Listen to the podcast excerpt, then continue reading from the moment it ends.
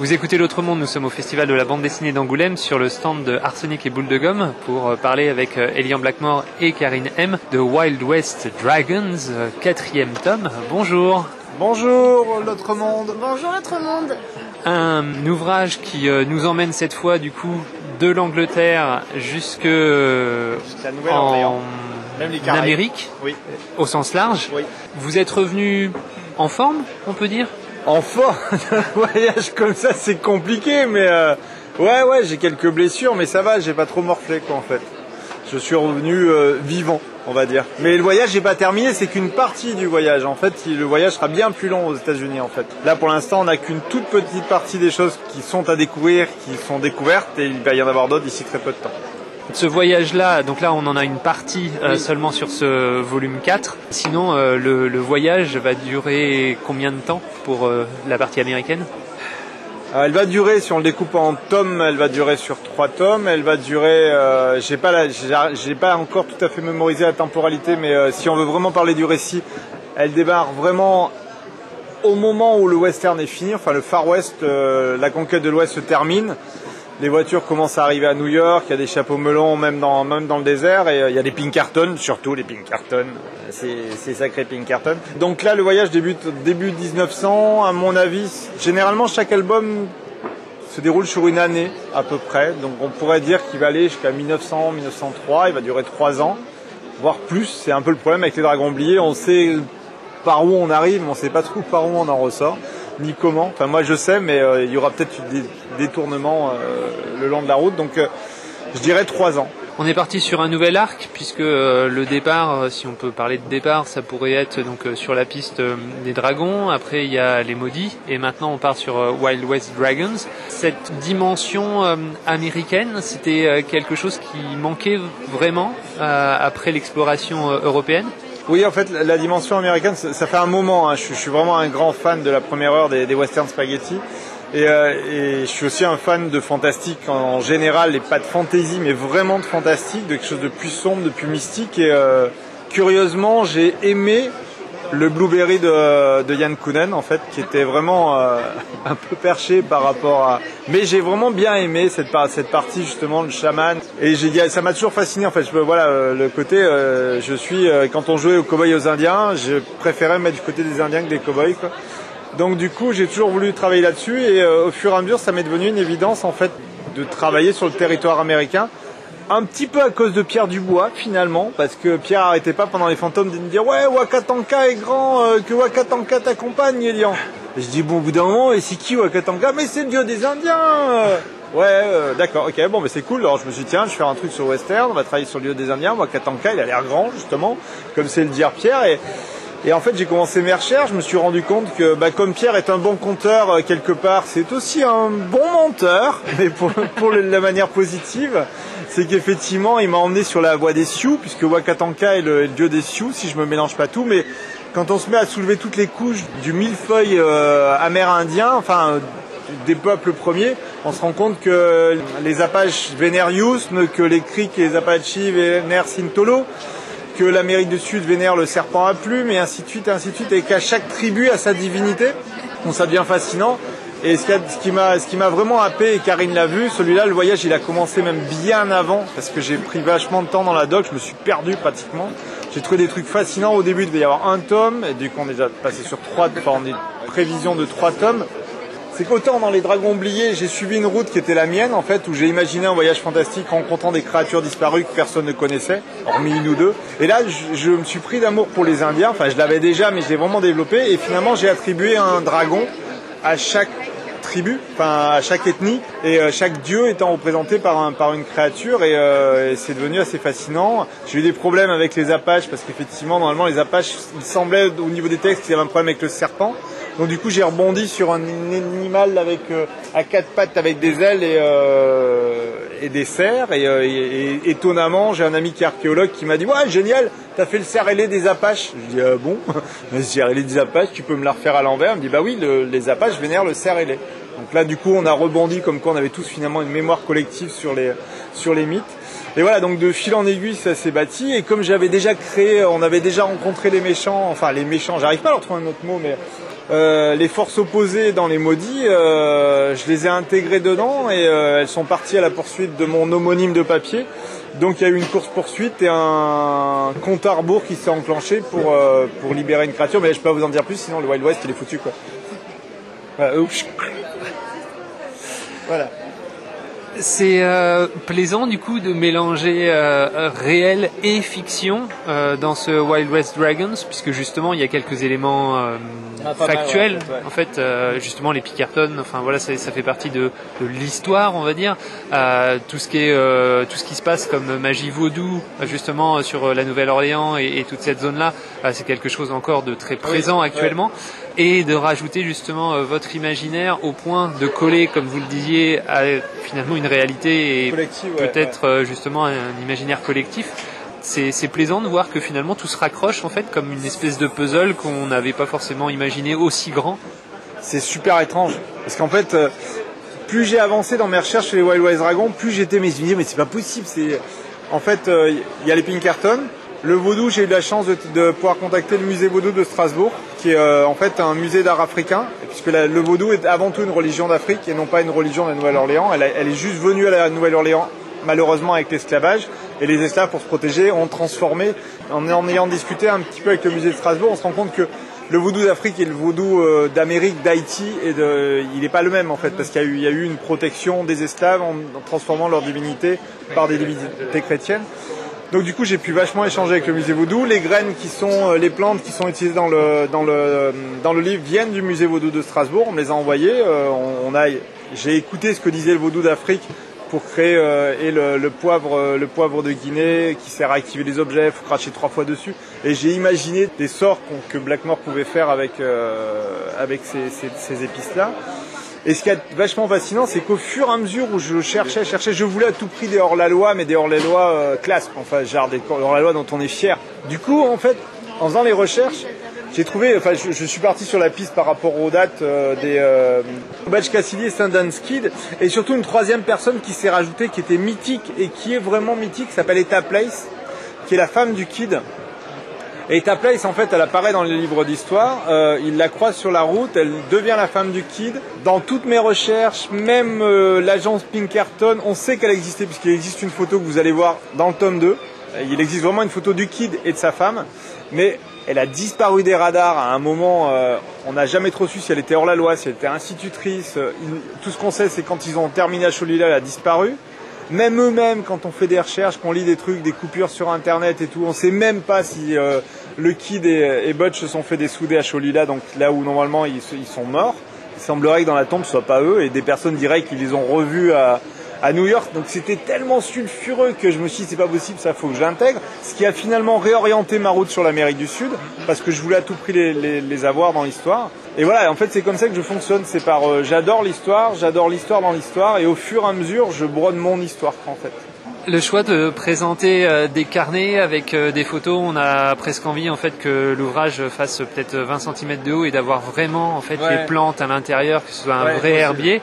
Vous vous faites un petit plaisir chez vous, genre vous l'avez cet herbier là euh, et, et, du coup vous l'organisez comment votre pour justement intégrer après ça sur sur un ouvrage à plat.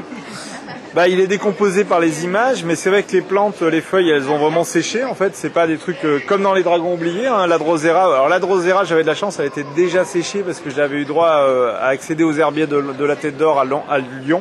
Donc euh, j'avais pu les scanner, mais je, veux toujours du véridique dans l'album, donc j'essaye de m'en approcher le plus possible. Et les graines, bah, c'est celles qu'on m'a données, donc je les ai. Les feuilles qu'on voit, c'est vraiment des feuilles que j'ai fait sécher.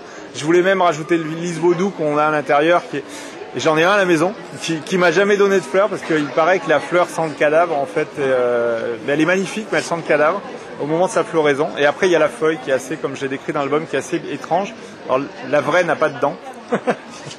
je laisserai découvrir dans l'album, la mienne. Mais euh, j'ai fait sécher, mais elle était trop grande et je trouvais que c'était dommage d'en mettre une grande. Enfin, mais je l'ai fait sécher à la maison. Il y a des plantes qui sèchent à la maison. Euh, et la plupart des éléments, mais même dans les dragons oubliés, la couverture du tome 3 de Souvenirs, je l'ai fabriqué réellement avec les cordes pour euh, parce que j'aime utiliser, je suis auteur numérique, mais j'aime utiliser le réel quand il doit être réel en fait. Euh, voilà. auteur numérique, mais en même temps, sur Wild West Dragons, euh, comme euh, c'était dit euh, avant l'interview, il y a aussi de l'aquarelle à l'intérieur. Ouais, ça c'est ça c'est mon amour premier. Je suis un grand amateur de, de Pratt en disant attention, je dis pas que je dessine comme lui, mais je dis juste que je suis un grand amateur du Pratt et de Corto et des aquarelles de Pratt. Et j'avais vraiment envie de travailler une aquarelle très liquide, très diluée, euh, en essayant de me rapprocher, mais de très très loin de ce que pouvait faire Pratt. Et j'ai eu la chance de trouver un papier qui gondole pas, euh, parce que c'était important pour les scans après derrière et le traiter. Donc j'ai pu faire mes grandes aquarelles en A3, en liquide, en direct. Ça m'a fait énormément de bien, j'en avais un peu marre de travailler sur écran, d'être courbé à, jamais savoir si la couleur est bonne ou pas. Là j'avais envie d'un truc tout naturel, on sort un pinceau, on sort de l'eau euh, et on fait une aquarelle. Donc oui, il y a des, là c'est un peu la première fois qu'il y a autant d'aquarelles dans l'album. Avant il y avait des cartes, des petits détails, mais là je voulais vraiment qu'on ait un mix des deux en fait. Et le travail du coup à, à, quatre mains, il se fait aussi bien sur le texte que sur l'illustration ou chacun a sa partie euh, Genre euh, page paire pour l'un, page impaire pour l'autre, ou c'est plus compliqué que ça bien évidemment, mais... Sur celui-ci ça a été un peu différent. Euh... ça a été un peu différent parce que Carrie aidait à en démarrer sa série Spooky et devant s'occuper de, de, sa princesse. Euh, du coup, elle m'a surtout aidé sur les, le, le, rebondi de scénario et la relecture du scénario en pointant euh, là, là, on ne comprend pas Coco, reviens en arrière, explique-nous ce que ça raconte parce qu'on est perdu. Donc c'est euh, ma véritable éditrice, elle est là, quoi, en fait, euh, à me serrer la vis en tous les sens. Non, c'est facile. l'œil un petit peu plus neutre à ce moment-là, donc euh, comme tu fais sur mes histoires, euh, là c'est vrai euh, que oui. Mm -mm j'ai un petit peu plus donné mon avis sur le texte, enfin sur les autres aussi, mais euh, là c'était encore nouveau comme histoire et il euh, y avait des choses que j'avais remarquées et c'est vrai du coup euh, j'ai dû le lui dire. Ah, Souligné en rouge. Alors ça, faudrait revoir ça, ça, ça. Une longue liste. Elle m'a énormément accompagné sur la mise en page, sur la partie vaudou aussi, parce qu'elle a réussi à prendre la main de Mama Legba et faire la notice de Mama Legba. Et j'ai trouvé ça génial en fait, parce que je, je, voulais à tout prix une notice écrite par une sorcière vaudou. Et euh, je voulais vraiment qu'on sente la main une note écriture, donc je ne pouvais pas le dessiner moi-même. Comme pour les, euh, les, les, peintures rupestres, moi j'en avais fait une esquisse, j'avais fait des, une compo et c'est Karine qui me l'a refaite parce que je, je voulais vraiment qu'une note écriture, et du coup elle m'a réinterprété encore mon travail. Donc c'est vraiment un travail d'accompagnement euh, extraordinaire en fait. Donc voilà, là sur celui-ci, c'est un petit peu particulier et, et, je voulais vraiment me plonger un peu tout seul dans l'aventure. Et après, euh, Karine est venue me taper sur les doigts quand j'écrivais trop de travers et, et, elle, a finolé, elle a finolé les trucs tout dégueulasses à faire, les notices, euh, les, les, photos, la mise en page, et ainsi de suite. C'était important d'avoir euh, quelques étapes sur le voyage, c'est-à-dire qu'on part d'Angleterre, donc ça commence vraiment en Angleterre avec les ondines. Ouais. Après, il y a euh, une rencontre, euh, on va dire, sur la traversée, ouais. et après on chemine. Donc il y a des vampires sur la partie américaine, etc. Pour autant, les dragons sont présents tout le temps. Oui, tout le temps. mais il y a plus que des dragons finalement ah, dans oui, Wild West Dragons. Wild West Dragons, il y a beaucoup plus que des dragons. Il y a à peu près tout ce qui me fait rêver. Enfin, de toute façon, tous les voyages que je fais, je les conçois comme ça, en fait. Et euh, bah, le triangle des Bermudes, c'est trop la classe, quoi, de passer par le triangle. En plus, euh, vu qu'on habite maintenant en bord de mer euh, et que nos voisins euh, ont été ont été dans la marine, le père était mécano dans la marchande et le fils était capitaine de porte-container, donc avoir des renseignements sur euh, sur, sur la mer et sur le triangle, c'était facile. Donc j'ai vraiment eu des, des, vraies réponses sur le phénomène du triangle, on va dire météorologique, qui était vraiment très intéressant. Et, euh, et après, ouais, bah, les vampires la Nouvelle-Orléans, c'était bien, mais puis en plus c'est bizarre parce que d'habitude chez moi, les créatures fantastiques sont toujours positives. C'est l'homme qui est dangereux, c'est l'homme qui est, qui est mauvais. Et là, les vampires sont du côté des hommes, mais il y a une vraie raison à ça qui est expliquée dans le récit. Et moi, je, dont je développerai enfin, la vraie raison de, de cette, euh, cette engeance étrange dans les récits qui vont suivre. Mais, euh, mais je voulais faire des vampires, puis je voulais un petit peu, comme avait dit euh, de souvenir, je crois bien que c'est Stephen King qui a dit sur le American Vampire en citation un truc qui est très vulgaire mais qui représente exactement l'image du vampire. Je suis désolé pour les auditeurs mais c'est pas moi qui l'ai dit, c'est King. C'est le mythe du vampire a été vachement transformé. Bon, à part Jarmouche qui a fait un truc exceptionnel sur Only Left, blablabla, je me rappelle jamais du titre. Only Lovers ouais. Left Alive. Mais en, en louant Jarmouche, parce que Jarmouche étant, étant un de mes dieux, euh, on va dire que, que Stephen King a fait un vrai, un vrai euh, a fait un vrai premier scénario sur American Vampire et revenir aux sources du vampire, c'est comme il le dit, c'était toi et Sus en fait.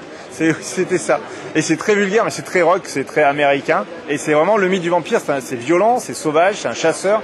Et je, je voyais pas d'autre manière d'intégrer le vampire que comme ça en fait, euh, pour lui redonner un petit peu ses lettres de noblesse, euh, quelque chose de sauvage.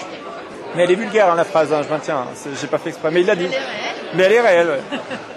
Un début d'histoire dans l'urgence, après il y a le voyage, un peu de course-poursuite, et je trouve que la fin est très poétique.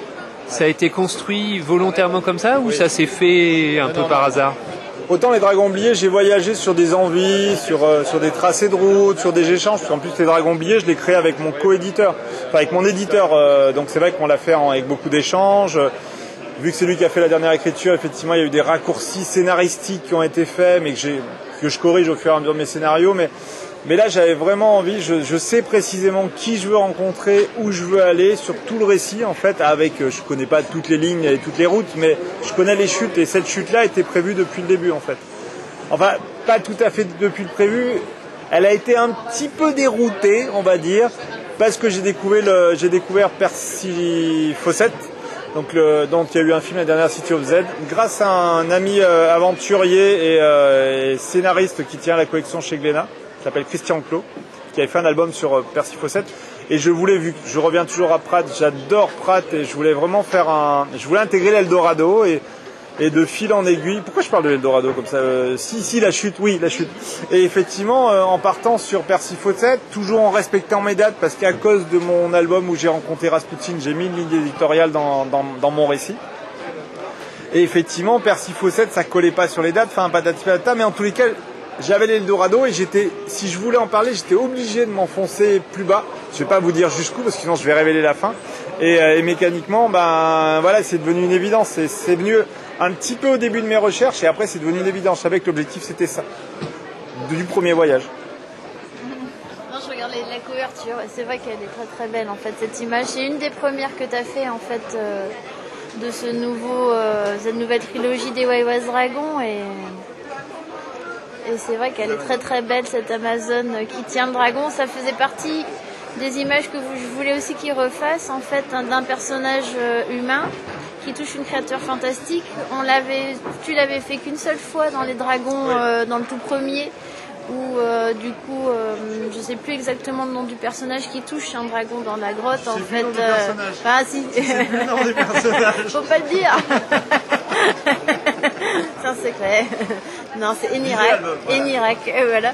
Et, et du coup, de l'avoir refait, mais en, en, plus intime, je trouve ça vraiment très très beau. Et c'est vrai que là, je l'ai regardé, et c'est vrai qu'elle est très très belle cette couverture. Ouais. En fait, c'était vraiment la représentation de.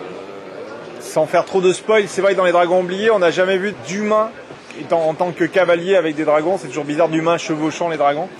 Et effectivement, pour moi, euh, parce que j'ai plutôt tendance, et ça s'est vraiment renforcé dans Dragon oublié, à préférer les sociétés matriarcales que patriarcales. J'ai toujours considéré que l'animal d'aller avec une femme et non pas avec un homme. Et j'ai toujours voulu essayer de trouver une manière de, les associer ensemble et surtout de, de voir comment est-ce qu'ils pouvaient se guider, communiquer entre eux. Et curieusement, c'est, je reviens encore à la mémoire collective et à la rencontre avec l'archéologue cet été, parce que finalement c'est lui qui m'a ouvert la réponse, enfin qui m'a donné la réponse, c'est qu'en fait je voulais qu'elle les recommande, mais sans harnais, sans accrochage, sans aucune violence, et du coup j'ai imaginé les bâtons de vent. Et c'est marrant parce que donc c'est un, j'ai un ami qui fait de la musique. J'ai créé ces bâtons de vent qui sont créés à partir de calebasses et j'imagine que les Amazones commandent au dragon juste par le bruit et le vent.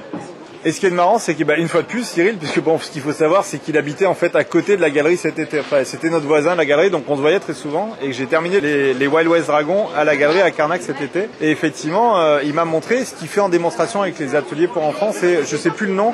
Normalement, c'est aussi utilisé dans différentes euh, tribus. Pour appeler les esprits, c'est un fil qu'on fait tourner avec un voilà, et ça fait du bruit. Ça fait un Voilà.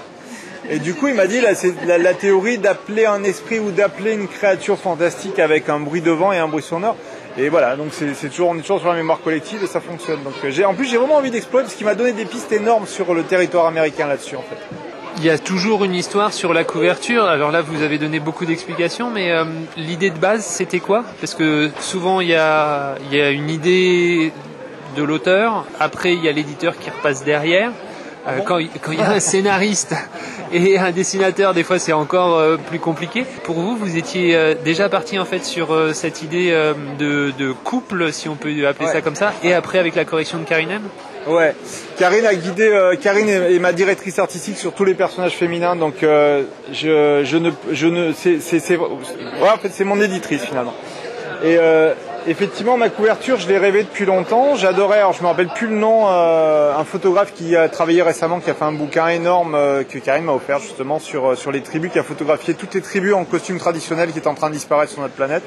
Et alors ça, c'est un, mythe, parce que je vais finir par croire, je l'ai rêvé en fait. À l'époque, j'avais vu dans son travail, est-ce que c'est sur une expo, une, une magnifique femme noire, donc on va dire d'Afrique du Sud, et un cheval noir pris sur un fond noir, et elle était à côté, donc avec, des peintures plutôt guerrières, et elle avait la main apaisée sur un cheval à côté, un petit peu cette posture. Donc je suis ou alors je l'ai rêvé. Je suis persuadé que cette image je l'ai vue. Je suis persuadé que c'est lui qui l'a fait, mais j'étais incapable de la retrouver depuis. Mais cette image m'a hanté en fait, et je voulais refaire la même chose, associer un personnage ethnique, euh, tribal, sauvage, avec une créature sauvage. Et voilà. Et Karine a terminé après en me disant un petit peu plus de perles, un petit peu plus d'accessoires. Et voilà, donc euh, et je voulais ses yeux noirs foncés comme un maquillage ou euh, une, une tenue à la fois guerrière mais pas tant que ça. C'est pas des guerriers, il n'y a pas de guerriers chez moi, les méchants ils sont pas là quoi. On va vous proposer euh, un chemin, un, un itinéraire, c'est-à-dire que vous pouvez soit partir deuxième étoile à droite et tout droit jusqu'au matin, soit emprunter le chemin de briques jaunes, soit emprunter la Stairway to Heaven, la Highway to Hell, ou partir vers l'infini et au-delà. Bon, de toute façon, je l'ai, je l'ai plus en tête, mais la, la première, c'est évidente, c'est Peter Pan, quoi. Voilà, Neverland. C'est tout. On vous retrouvera prochainement euh, sur euh, Japan Tour Festival, ça Ouais. c'est euh, 22-24 février. Et sinon, il y a d'autres choses? Waouh, il y en a plein. Il y a, euh, Dessinateur en Normandie. Il y a oui, en mars, Erdeven à côté de chez nous. Donc si jamais il y a des gens du côté de, de, de Carnac et d'Auray ou d'Erdeven, venez nous voir au Festival du Livre d'Erdeven. Il y a Troll et légendes en avril euh, avec exposition Spooky et Blackmore Chronicles ainsi que l'accompagnement de Magoyonde. C'est ce qu'il faut en parler. Ce sont des potes à qui on a fait la couverture. de leur euh, nouveau euh, CD en fait qu'ils sont en train de préparer. Et là sur Ulule euh, il y a un crowdfunding qui est en cours jusqu'au mi-février je crois. Et donc il y a une illustration panoramique avec le groupe qui est représenté euh, une maison hantée des créatures. Et ils seront concert sera- sera- le sera premier concert ouais, de leur album sera Troll et légendes et même du coup l'image normalement du CD sera agrandie pour animer la scène, donc ça peut être vraiment très rigolo. Et c'est vraiment sympa que là c'est le hasard qui fait qu'on les, on les retrouve euh, à troller les gens. Mais ça fait longtemps que Julien de Magoyon voulait travailler avec nous et Je pense qu'il y aura d'autres choses qui se passent. ouais, et c'est vrai qu'il est très sympa et on adore ce qu'il fait. En plus, euh, surtout avec son pudding à l'arsenic. Entre autres, là ça nous touche. Et euh, non, c'est vraiment une belle collaboration aussi, ouais, c'est sympa. Et après avril, euh, bah après on retourne à la maison, hein, c'est-à-dire on est à côté de la plage à Carnac et on réouvre la galerie, plus grand, plus mieux, euh, et on est prêt à vous accueillir. Après, les informations sont sur arsenic-et-boule-de-gomme.com. Voilà. Et puis euh, bah, j'ai envie de dire bon voyage.